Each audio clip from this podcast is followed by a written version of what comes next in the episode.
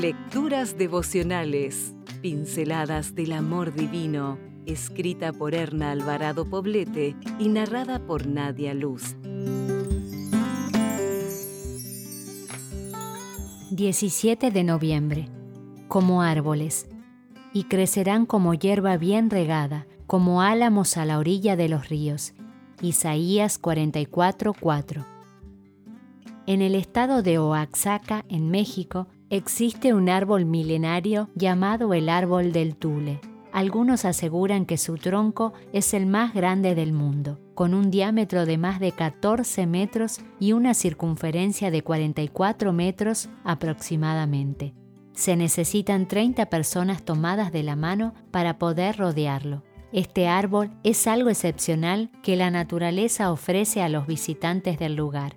Sin embargo, antes de llegar a ser lo que es hoy, fue un arbolito frágil, quizá movido por el viento, en algunas ocasiones sin agua y en otras inundado por las tormentas. En medio de todas las adversidades fue creciendo en altura, su tronco se hizo grande y fuerte, y nada logró derribarlo. Hoy se yergue como un ejemplo de fortaleza. Dios espera que nosotras, sus hijas, seamos como árbol plantado junto a corrientes de aguas, que da su fruto en su tiempo y su hoja no cae, y todo lo que hace prospera.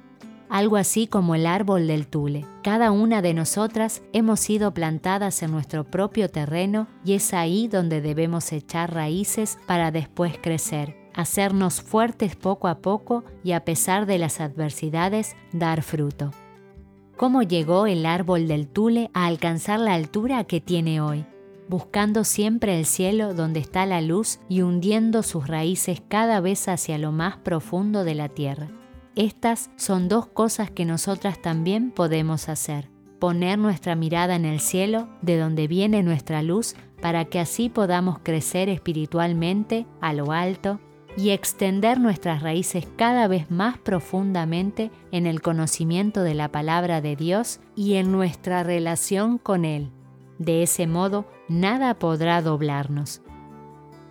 Cada mujer de Dios es como un árbol, posee características que la hacen única. Sus frutos nutren al hambriento y en su sombra se refugian los necesitados.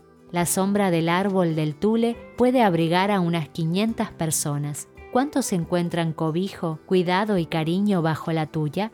Es tu privilegio vivir tu vida de tal manera que seas para quien observa un árbol frondoso, robusto y acogedor. Un día, muy pronto, el jardinero celestial vendrá y con el mismo cuidado que nos plantó en la tierra, seremos trasplantadas al jardín del cielo. Si desea obtener más materiales como este, ingrese a editorialaces.com.